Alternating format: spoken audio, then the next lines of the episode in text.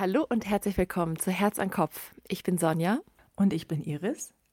Und wenn du dich schon mal dabei ertappt hast, über einen anderen zu denken, Mensch, sag doch auch mal was, sei nicht so schüchtern. Oder du stellst dich so gerne in den Mittelpunkt, halt endlich mal die Klappe. Dann bleib dran.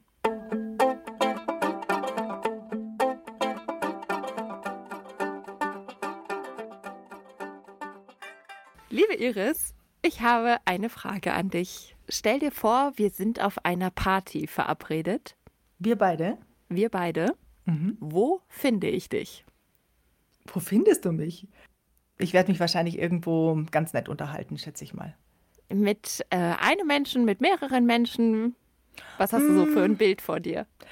Vorausgesetzt, es ist eine Party, wo ich schon viele Leute kenne, dann werde ich wahrscheinlich gleichzeitig mit zwei Leuten im Gespräch sein, schätze ich mal. Es sei denn, es kann natürlich auch sein, dass es vielleicht ein intensiveres oder ein tieferes Gespräch ist mit einer Person. Dann mhm. findest du mich auch im Zwiegespräch. Mhm. Und jetzt stellen wir uns vor, richtig laute Musik, ähm, tolle Stimmung, richtig Party, Party, Party. Dann findest du mich auf der Tanzfläche. genau. Mittendrin. Ja, ich muss jetzt nicht mittendrin ja. sein, aber du findest mhm. mich zumindest irgendwie aktiv auf der Tanzfläche. Das kann auch am Rand sein, damit ich sehe, ob du kommst. Mhm. Und nach dieser Party, wie geht's dir da? Wenn du nach Hause gehst? Da? Ja, da geht es mir normalerweise super. Also gerade äh, zur Zeit äh, gibt es ja genau sowas gar nicht in unserem Leben. Also wenn ich mir das wirklich vorstelle, es würde sowas in der Form geben, die nächsten Monate, boah, das wäre so ein richtiger Energiekick für mich. Da mhm. ging es mir richtig gut danach. Da hätte ich ähm, mal wieder so richtig Spaß gehabt, mich super unterhalten, hätte eben tanzen können, hätte mich auspowern können. Also ich wäre energiegeladen, würde ich jetzt mal sagen. Iris, ich glaube, du bist unser absolutes Paradebeispiel dafür, wie ein Extrovertierter ähm, seinen Akku wieder auflädt und seine mhm. Energie schöpft. Nämlich damit, dass du mit Leuten zusammen bist, Gespräche führst, dich austauschen kannst und nicht nur alleine im Homeoffice und zu Hause sitzt. Ja, sprichst du was Wahres an. Genau so ist es. Und wie ist es bei dir? Eher so am Rande der Bar mit einem richtig guten Gesprächspartner. Ich kann alles überblicken und ich kann denjenigen auch gut verstehen und mich auch gut mit dem unterhalten. Mhm. Da würde ich richtig gut gelaunt und energetisiert wieder nach Hause gehen. Mitten im Getümmel macht auch große Freude, aber da merke ich dann, der nächste Tag, der muss dann bitte ruhig sein für mich. Da ah, muss ja, ich wieder den Akku aufladen. Also keine mhm. zwei Partys hintereinander, das wäre dann nichts. Da merke ich, da ist dann meine Grenze. Aha, aha. Ah, interessant. Ja. Egal ob jetzt Party oder Kongress, das kann man ja alles übertragen auf ganz verschiedene Situationen, in denen Menschen zusammenkommen und mit denen man interagiert.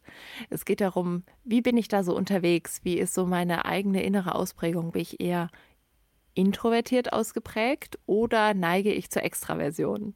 Und wir haben gerade festgestellt, dass ich wahrscheinlich sehr extrovertiert bin und du wahrscheinlich auch, aber mit einem großen Anteil auch von Introvertiertheit, richtig? Genau, es gibt ja verschiedene Tests, die kann man machen. Also jetzt nicht nur auf irgendwelchen Klatschblätterseiten, sondern es gibt wirklich wissenschaftlich, in Anführungszeichen, fundierte Persönlichkeitstests. Und wenn ich die mache, dann stellt sich immer heraus, dass ich da ziemlich ausgeglichen in der Mitte bin. Also ich brauche beides.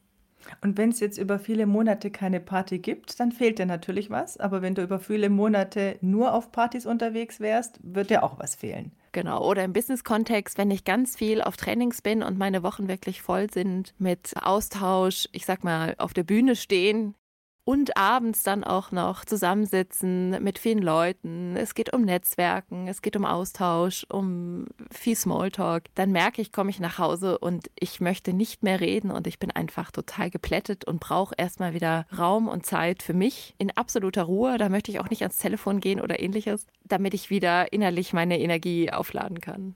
Mhm.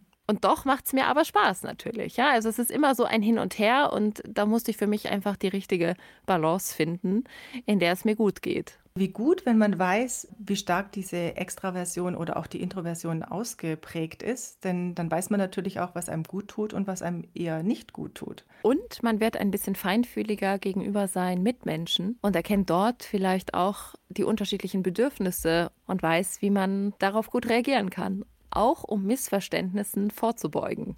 Oh ja. Missverständnisse ist das Erste, was passieren kann zwischen Extro und Introvertierten. Jetzt reden wir mal darüber von starken Ausprägungen. Also auf der Skala praktisch ganz rechts oder ganz links. Also sehr extrovertiert oder sehr introvertiert. Wenn da sich zwei begegnen, die komplett in unterschiedlichen Welten leben und ganz unterschiedliche Bedürfnisse haben, dann kann das zu Missverständnissen führen. Und da wollen wir heute drauf schauen. Und ihr erinnert euch ja, wir haben anfangs gesagt, wir wollen euch das Leben ein bisschen leichter machen. Und deswegen ist es uns ja immer ganz wichtig, dass ihr zum einen was über euch selbst mitnehmt und zum anderen aber auch versteht, was ist los mit meinem Gegenüber. Denn wenn man den anderen besser versteht, dann kann man sich das Leben wirklich leichter machen. Wir schauen heute auf dieses ganz grundlegende Persönlichkeitsmerkmal. Bin ich also eher nach außen gerichtet, also bin ich extrovertiert oder bin ich eher nach innen gerichtet, introvertiert? Woraus ziehe ich meine Energie? Wie lade ich meinen inneren Akku wieder auf? Wie zeige ich oder zeige ich vielleicht auch nicht Gefühle? Wie kommuniziere ich? Was brauche ich? Und deswegen würde ich sagen, lass uns starten in dieses wirklich spannende Thema. Iris, wir sind uns ja sehr ähnlich in in vielerlei Hinsicht. Deswegen mögen wir uns ja auch so gerne und verstehen uns auch in, in so vielen Punkten. Und doch gibt es, glaube ich, leichte Unterschiede, äh, die hier jetzt auch ganz spannend sein können. Und vielleicht sollte man an dieser Stelle gleich mal vorneweg schieben, wenn wir hier von Intro und Extro sprechen, dann ist es einfach dieses gängige Wording, das wir draußen immer und überall hören und das euch sicherlich auch schon begegnet ist. Tatsächlich heißt es eigentlich Introversion und Extraversion, weil das A für nach außen gerichtet steht und aus dem Lateinischen kommt. Aber wenn wir hier von Intro und Extro sprechen, dann weiß einfach jeder, was gemeint ist.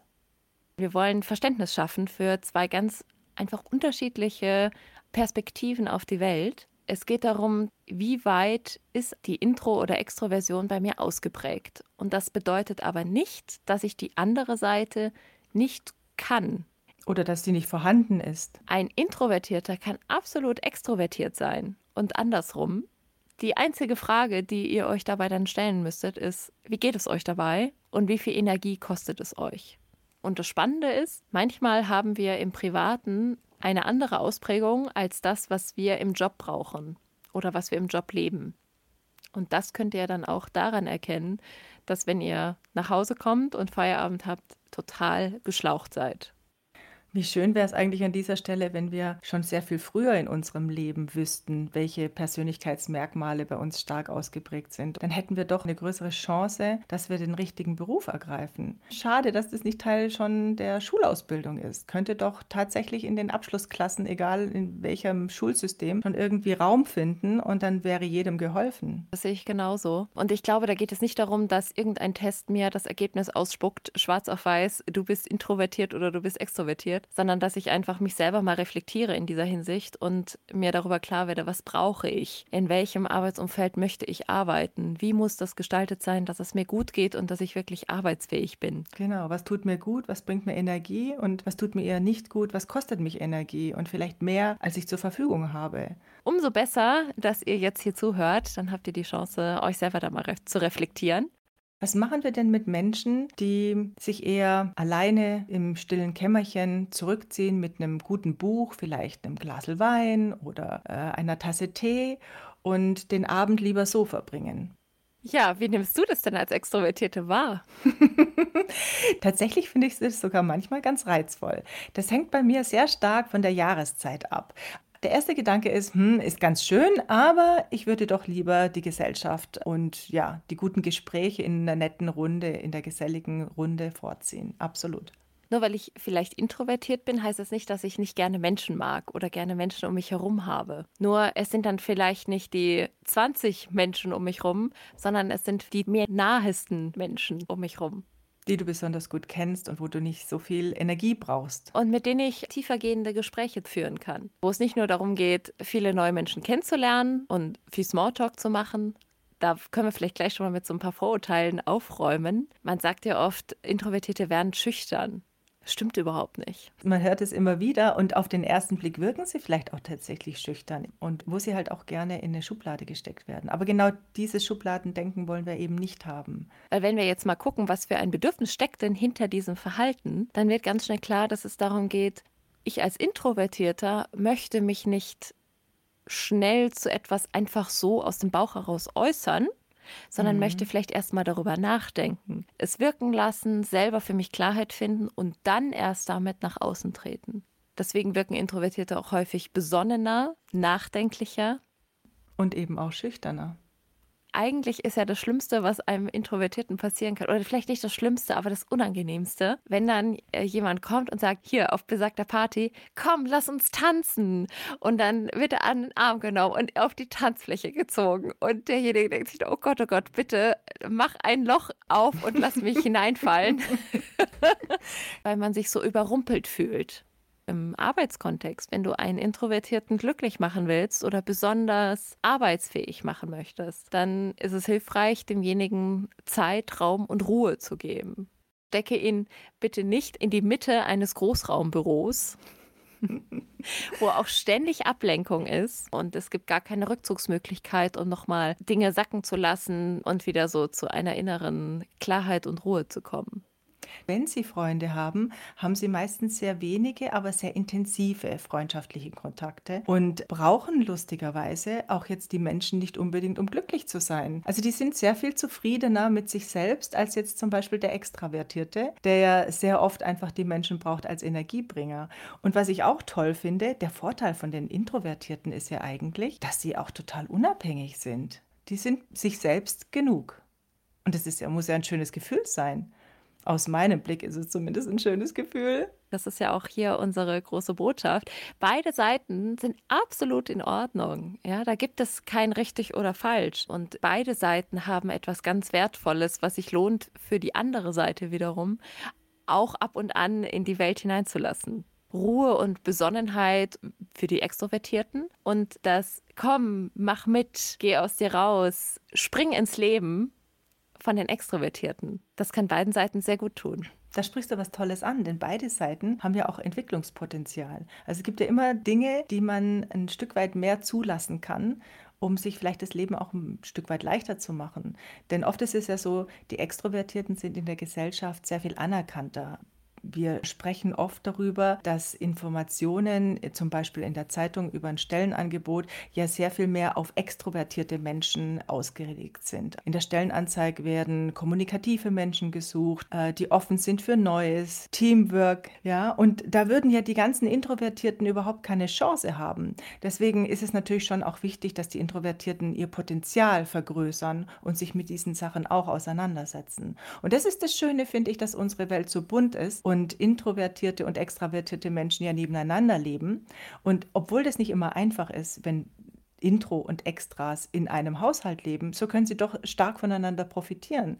Der Extravertierte kann den Introvertierte hinterm Ofen vorlocken und kann ein Stück weit ihn aus seiner Komfortzone locken und ihm vielleicht eine Welt zeigen, die er bisher nicht kannte. Und wenn das in ganz kleinen Häppchen passiert, ist es ja auch nicht sonderlich tragisch für den Introvertierten. Da kann er auch gut mit umgehen. Es darf halt nicht sein ganzes Leben bestimmen. Und gleichzeitig muss man aber auch die Grenzen akzeptieren. Ich kann dem anderen etwas Gutes wünschen, aber ob demjenigen das auch wirklich gut tut, das kann nur der andere entscheiden. Das kann ich nicht selber entscheiden. Weil ich etwas toll finde, kann ich sich dem anderen überstülpen.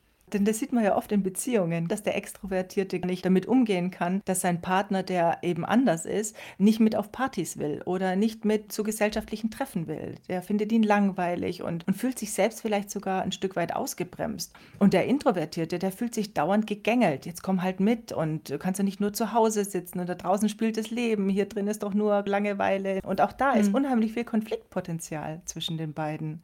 Es ist gut, wenn man sich auch ein Stück weit zurücknimmt und dem anderen seinen Raum lässt, dass er das tut, was ihm wirklich gut tut. Was ist denn die Welt des Extrovertierten? Wie sieht die aus? Was sind so die Bedürfnisse dahinter? Was glaubst du? Oder was ist so deine Erfahrung? Wenn man es jetzt ganz extrem sieht und man den Extravertierten jetzt mal auf dieser Skala ganz nach rechts schiebt, also wirklich auf die 10, wenn man von 0 bis 10 denkt, ähm, dann würde ich sagen, der Extravertierte, der braucht einfach Menschen um sich herum. Der würde eingehen, wenn er auf einer einsamen Insel leben würde oder müsste. Das wäre für ihn so das Horrorszenario schlechthin. Die Energie fließt dadurch, dass er sich austauscht. Und auf den ersten Blick mögen das auch banale Alltagsgespräche sein, die vielleicht wenig Tiefgang haben, aber der Extravertierte, der liebt auch tiefgehende Gespräche. Nur ein Buch, das macht ihn nicht glücklich auf Dauer. Das kann er schon mal genießen, keine Frage. Aber wenn er jetzt jeden Abend zu Hause sitzt und ich denke, gerade die Zeit, in der wir leben mit Corona, das ist für die Extravertierten furchtbar. Die gehen da richtig ein. Ja, und der Extravertierte, der hat auch sehr viele Emotionen, die er lebt. Dem sieht man sehr schnell an, ob es ihm gut geht oder schlecht. Und er zeigt die Emotionen nach außen auch. Der Introvertierte hat sie natürlich auch, ohne Frage. Nur er präsentiert sie nicht unbedingt auf dem Silbertablett der ganzen Welt. Sie sind nicht so schnell zu sehen, absolut. Und der Extrovertierte braucht es auch als Ventil um vielleicht mit Emotionen umgehen zu können oder mit mhm. Problemen, die derjenige oder diejenige hat, darüber mit anderen zu sprechen, um sie besser verarbeiten zu können. Das wird wahrscheinlich sehr unterschiedlich gelebt. Der eine oder andere von euch wird sich da jetzt vielleicht auch entdecken oder wiedererkennen. Und das Potenzial, das den Extrovertierten natürlich ähm, auch ausmacht, was seine Entwicklung anbelangt, ist zu lernen, auch mit sich alleine klarzukommen und sich selbst auch mal genug zu sein. Er könnte dadurch lernen, etwas unabhängiger von anderen zu werden. Denn schlussendlich ist er ja in einer großen Abhängigkeit, wenn er die Menschen um sich herum dauernd braucht, um energetisiert durchs Leben zu gehen dass man sich auch selber gut aushalten kann und gut mit sich selber auch zurechtkommt. Ich stelle mir gerade so einen Extrovertierten in so einem einwöchigen Schweigekloster vor. Na, wie wäre das für dich? Ja, das will ich mir gar nicht vorstellen, obwohl ich ja schon äh, sehr neugierig bin. Also ich könnte mir ja schon vorstellen, das mal so zwei Tage zu machen, aber ich glaube, es, du müsstest mir den Mund zukleben. das wäre schon ich kann es mir gerade bildlich vorstellen. Ne? Und insofern, ich bin da sehr neugierig. Vielleicht mache ich es einfach mal. Andere machen es zwei Wochen. Ja, das wäre nichts für mich, um Gottes Willen.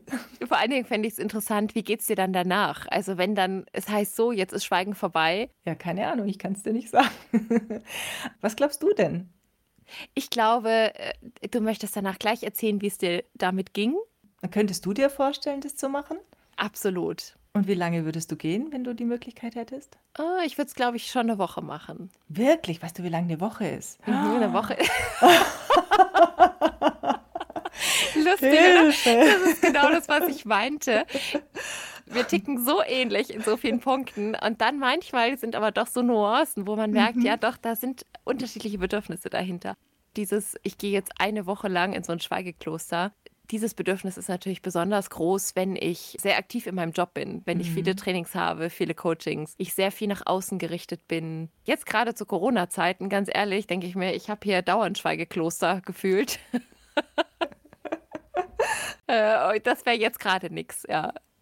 Wir machen das gemeinsam. Ja, das ist ja noch schrecklicher. Dann sitzen wir nebeneinander vor unserer Kartoffelsuppe und dürfen nichts sagen. Das geht ja gar nicht. Also das funktioniert nicht, das weiß ich jetzt schon wenn du dir das vorstellst, das reicht schon, dass du in dir merkst, ein Ich muss dann was sagen oder ich muss dann reden. Da reicht schon dieses Gedankenspiel.